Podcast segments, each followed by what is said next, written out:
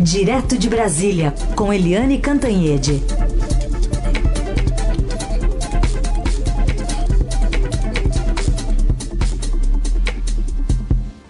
Oi, Eliane, bom dia.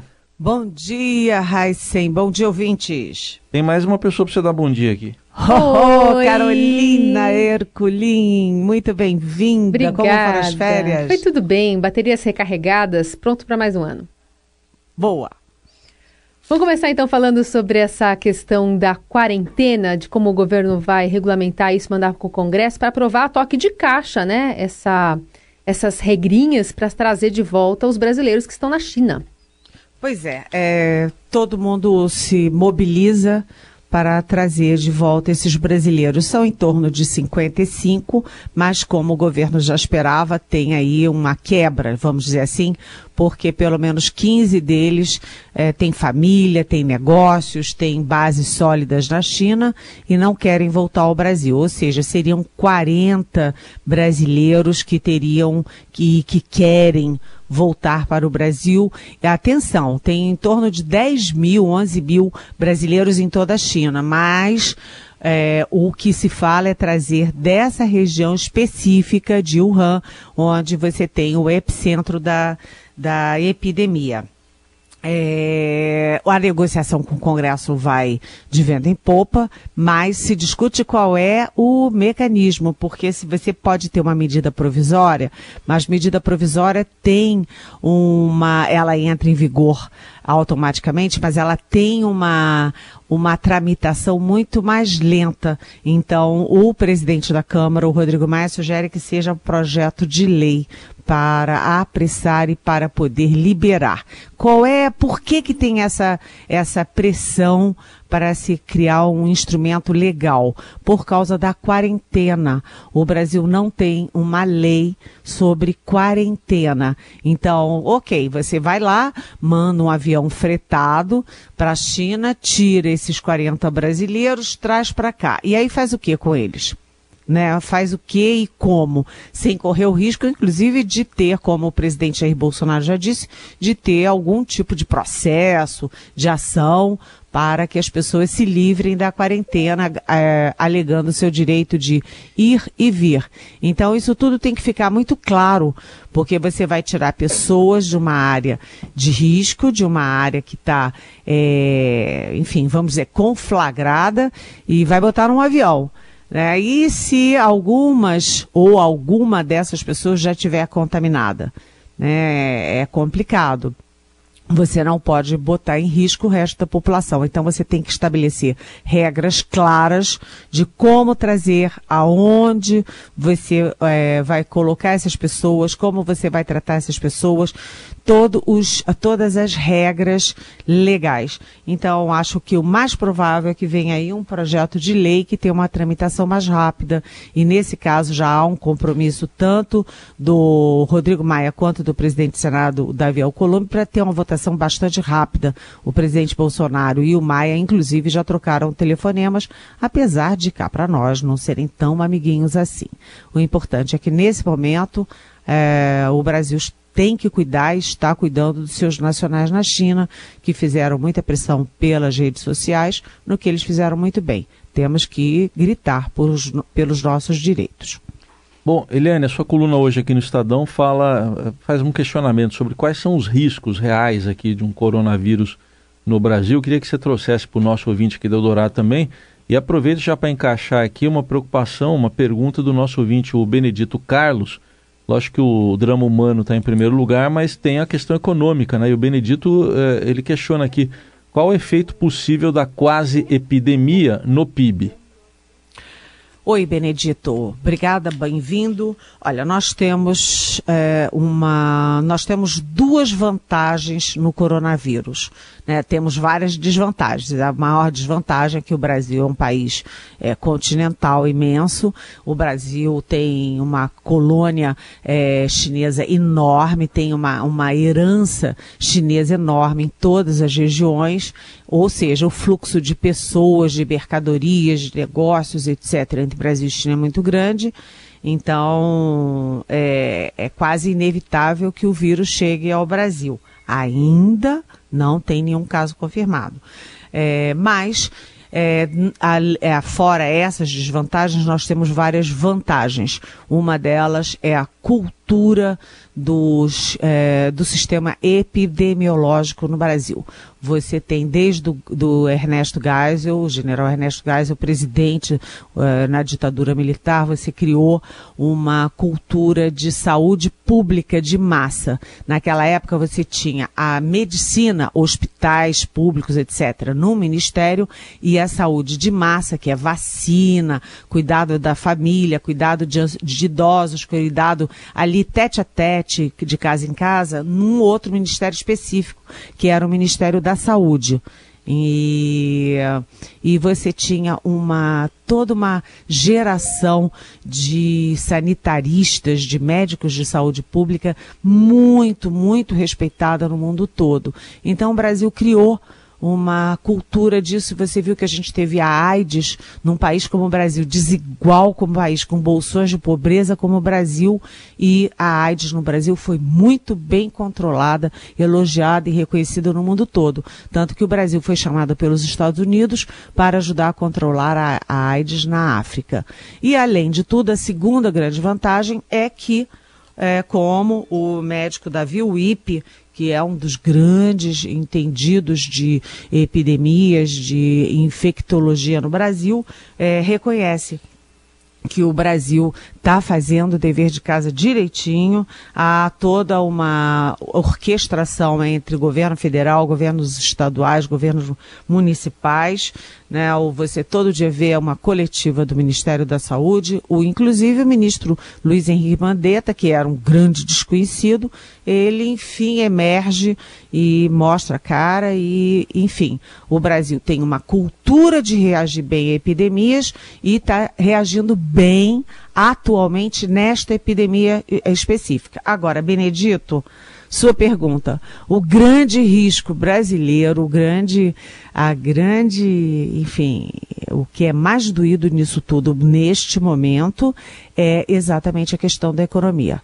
O Brasil está perdendo, as empresas brasileiras que têm negócios na China estão perdendo muito dinheiro, né? As, é, há muito temor sobre o impacto disso no crescimento. A gente vem de, um, de dois anos de recessão, tudo muito lento, a recuperação muito lenta e as, a grande torcida era para 2020 ser o ano da alavancagem, né?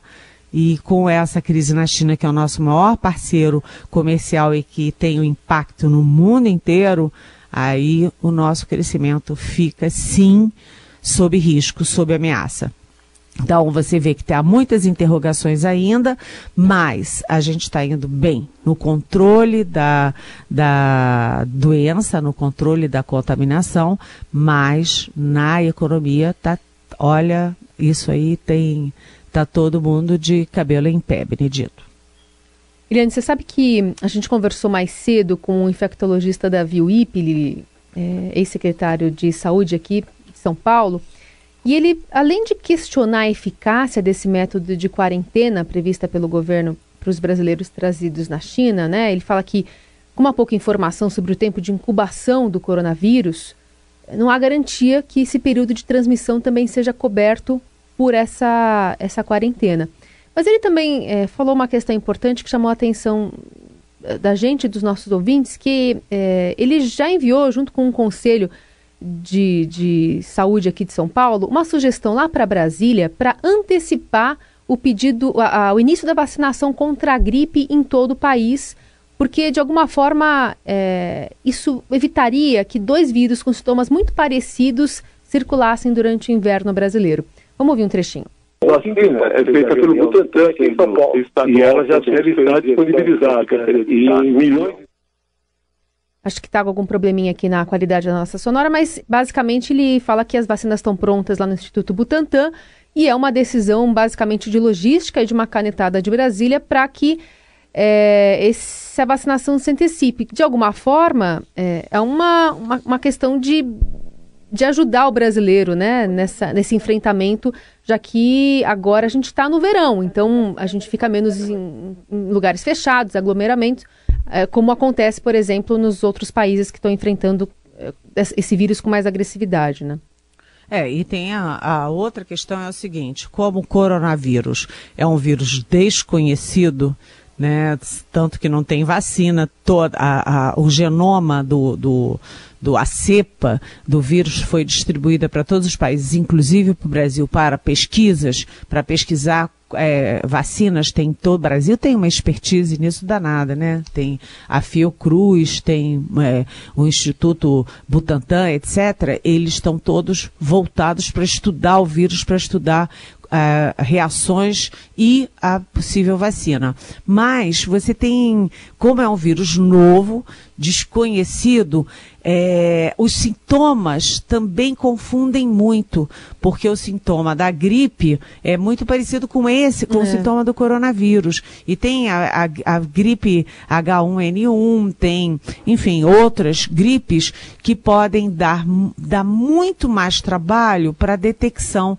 dos casos. Então, se você puder controlar as outras gripes, você diminui a demanda por é, detecção de casos, você diminui o pânico da população. Eu achei uma ideia importante e interessante. O doutor Davi Wip, enfim, não é à toa que ele é, é, super prestigiado e reconhecido como ele é. Foi uma grande ideia e vamos torcer para o governo tomar essa iniciativa, para não confundir as coisas, para evitar o pânico, para evitar é, que esses dois vírus fiquem circulando simultaneamente no Brasil. Bom, Eliane, tivemos ontem a retomada dos trabalhos do Legislativo, uns 50 e poucos deputados lá estiveram presentes, poucos, né? E o presidente Bolsonaro não foi, mandou mensagem como é tradição, mas por que, que ele não foi? É, é uma boa pergunta, porque o presidente alegou que tinha tido a, a, tinha feito a vasectomia e que não podia ficar em pé tempo, que não podia ir, mas aonde que estava o presidente? Estava repousando no Alvorada? Não.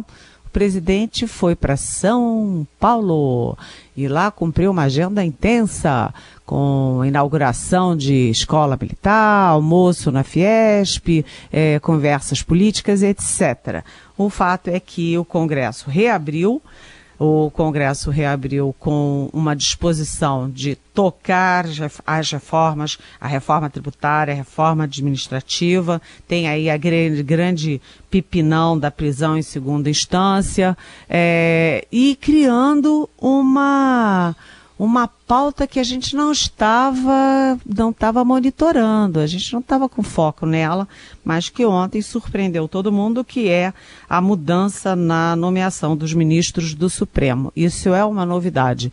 Então, o Congresso reabre com uh, demonstrando independência em relação ao Palácio do Planalto, ao Executivo, e também dando um sinal ali para o Supremo de que pode vir novidades sobre como são nomeados os 11 ministros. Então, o Congresso esse ano vem quente, mas tem que ser rápido, porque o Congresso tem um, um timing bem, bem apertado, né? uma agenda bem apertada, porque com a eleição municipal do segundo semestre, a tendência é o Congresso passar alguns meses fora do ar.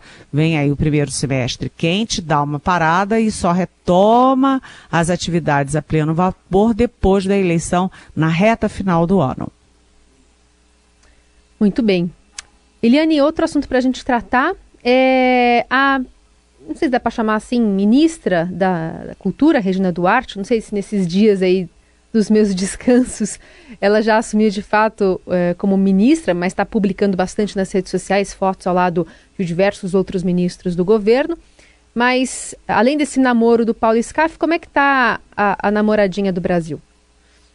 É, eu acho interessante, né, que além desse casamento com a Regina Duarte, né, que já vai de vento em popa também, né, a Regina Duarte já está conversando, já está tomando pé da, da situação. Aliás, cá para nós, esse tal de Zé de Abreu, que coisa grosseira, né, uma coisa fora de sentido, uma grosseria, sabe, é, completamente é, fora de, de qualquer padrão contra a Regina Duarte. Pode ter quem goste, quem não gosta, mas o fato é que você tem que ter um mínimo de civilidade na crítica e que ele não tem. Uh, mas uh, eu queria falar sobre o outro casamento, sabe, Carolina? O hum. outro casamento. Porque o, o presidente Jair Bolsonaro agora está casando com Paulo Scaff. É um namoro que está bastante avançado em São Paulo. O Paulo Scaff é do MDB. O MDB já tomou uma posição aí a favor do João Dória. Então, o Paulo Scaff está fazendo um movimento de sair do MDB e engrossar os quadros do Aliança pelo Brasil, que é o novo partido que o presidente Bolsonaro está criando. É, então, os dois, aquele, o presidente Bolsonaro tem um sorriso é muito peculiar dessas horas, quando ele está bem feliz, ele tem uma, um sorriso, é, o sorriso dele de ontem já dizia tudo. Então, é uma aliança Paulo Scaff com a poderosa Fiesp, a Federação das Indústrias do Estado de São Paulo, com uh, o presidente Bolsonaro e é contra quem? Contra Dória e contra os tucanos. Então, ataca de um lado, vem agora o ataque de outro. E tudo isso como pano de fundo, eleição municipal e eleição depois para o governo, porque o Paulo Scaff tem uma obsessão, ser governador de São Paulo. Então, os dois estão trabalhando, há uma possibilidade de Bolsonaro e Scaff trabalharem pela, pelo Datena como candidato à prefeitura de São Paulo e depois trabalharem juntos pela própria candidatura do SCAF para o governo da, do principal estado brasileiro. Então, quero saber como é que os tucanos agora vão reagir. Tudo bem. Na política permite-se a bigamia, dá para você casar com ao mesmo tempo aí com vários. Ô, Eliane, tem uma pergunta para você aqui do da do não, da ouvinte. A ouvinte e é Regina o nome dela. Coincidentemente, Regina e ela pergunta, Regina, Eliane, e a delação do Palocci? Nossa, Regina, bom dia, bem-vinda. A delação do Palocci, é, do Antônio Palocci, que foi homem-chave no governo Lula, caiu. Aí foi homem-chave no governo Dilma, caiu. E sempre caiu mal, né? Com histórias muito mal contadas de é, de desvios, de corrupção, etc. E ele, quando foi pego aí pela Lava Jato, a primeira coisa que ele fez foi. É, ele fez o oposto do Zé Dirceu, né? Ele se virou contra o Lula, contra o ex-presidente Lula, contra o PT, contra os velhos companheiros e saiu delatando. Só que é, é uma coisa complicada porque o Ministério Público é, não confiava na delação do Palocci, a Polícia Federal insistiu na delação, mas também parece que não confia. Então são horas e horas e horas e horas e horas e horas de delação, mas tudo muito confuso, ele vai e volta, é, ou seja, Regina não se sente firmeza no que o Palocci diz, apesar de ele saber tudo, porque, como eu disse, ele foi muito de dentro do poder com Lula e Dilma. Ele sabe do que acontecia lá dentro. Se ele quiser contar seriamente, ele tem o que contar. Mas ele é considerado pouco confiável. Muito bem. Essa é a Eliane Cantanhede, respondendo aqui as perguntas dos nossos ouvintes. Eliane, eu vou lembrar aqui os nossos ouvintes do nosso WhatsApp, é o 994811777, mensagem de texto de voz. Aliás, a gente gosta muito de ouvir aqui os nossos ouvintes também com as perguntas. E se você preferir pelas redes sociais, a hashtag é Pergunte para Eliane. Você manda para cá e ela responde nesse espaço, que aliás está disponível também em podcast para você, em qualquer horário do seu dia. Só procurar por Pergunte para Eliane em qualquer plataforma e aplicativo de áudio. Obrigada, Eliane. Até amanhã. Até amanhã eu esperava que o Heisen fosse falar, que nós duas somos. Eu, então, vocês não estão dando a deixa, eu vou ah, falar ah, agora. Ah, vou falar agora nesse ah. momento. Eu falei mais cedo, a gente falou mais cedo e está faltando agora falar no encerramento do Jornal Eldorado. Tem duas mulheres aqui que concorrem ao prêmio, ao troféu Mulher Imprensa, né? Uh, a Carolina Ercolim e a Eliane Cantanhede. Então, uh, recomendando votos aqui, logicamente. Eu posso fazer isso nas duas.